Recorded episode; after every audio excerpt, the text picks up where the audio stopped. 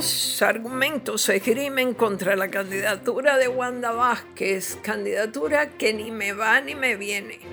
Pero tengo que decir que son argumentos absurdos, de un machismo así eh, burbujeante. El primero, que la mujer es política. Yo me quedé fría cuando escuché eso. Es política, es política, decían. Pues claro, si estaba en turno para hacer las veces de gobernadora en caso de que el gobernador faltara, ya formaba parte de una estructura política que tiene que ver. En las monarquías, el que está segundo o tercero en la línea de sucesión es monárquico, no puede ser otra cosa. No acabo de entender, no, no, no acabo de digerir ese debate de que una funcionaria que sustituye a un gobernante y que lo sustituye legítimamente sea catalogada, entre comillas, de política, con ese susto y ese desdén y esos aspavientos en todo caso. ¿Qué cosa es no ser político?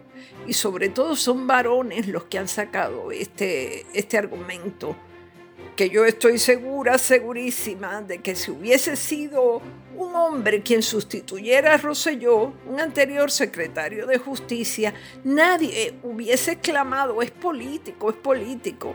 Al hombre se le presupone esa politicidad. Wanda Vázquez también puso de su parte, todo es que reconocerlo. Les puso en bandeja de plata esa crítica a sus más necios detractores porque al caer en la fortaleza dijo que no era política. Y lo dijo mal, sin duda. Se refería a que no era persona de mítines o barricadas o intrigas partidistas, eso supongo.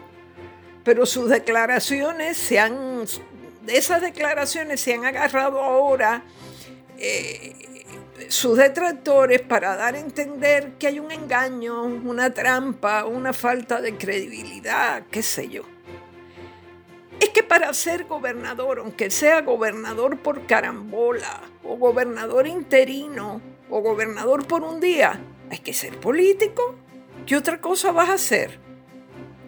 Las feministas no han salido a defender a la gobernadora porque ya saben ustedes que cuando Wanda Vázquez fue nombrada procuradora de las mujeres, algunas que aspiraban al cargo eh, le juraron odio eterno. Y en vez de superar esas mezquindades y salir ahora y decir, sí, ella es política y que se dan punto en boca. El otro argumento contra la candidatura, no menos cargante, no menos discriminatorio, el de acusarla de revisar su decisión de quedarse hasta fines de 2020 y optar por un cuatrenio en la fortaleza. Vuelvo a lo mismo, si hubiera sido un varón, un macho bravío, ¿alguien le habría cuestionado al gobernador en funciones su cambio de parecer? Porque ha sido un mero cambio de parecer, algo normal, no una traición a la patria, eh, ni un acto de vandalismo político, ni un crimen de lesa humanidad. Pues miren, al principio pensaba que solo iba a estar 18 meses y luego decidió que iba a aspirar a quedarse más tiempo.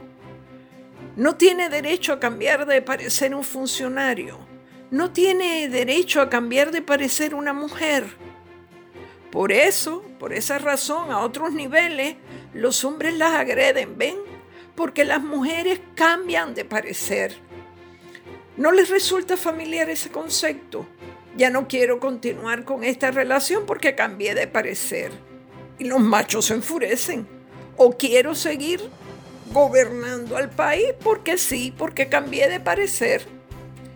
Las mujeres pueden hacer lo que les dé la gana mientras sus acciones se desenvuelvan dentro de un marco legal y ético. ¿Ha infringido alguna ley Wanda Vázquez al optar por una candidatura a la gobernación? Repito que a mí ni me va ni me viene, pero me da rabia el oportunismo, la hipocresía reinante, esa manera de sugerir que ella necesita de, un aparato político varonil para salir adelante. Y lo que pasa es que yo debo ser muy feminista.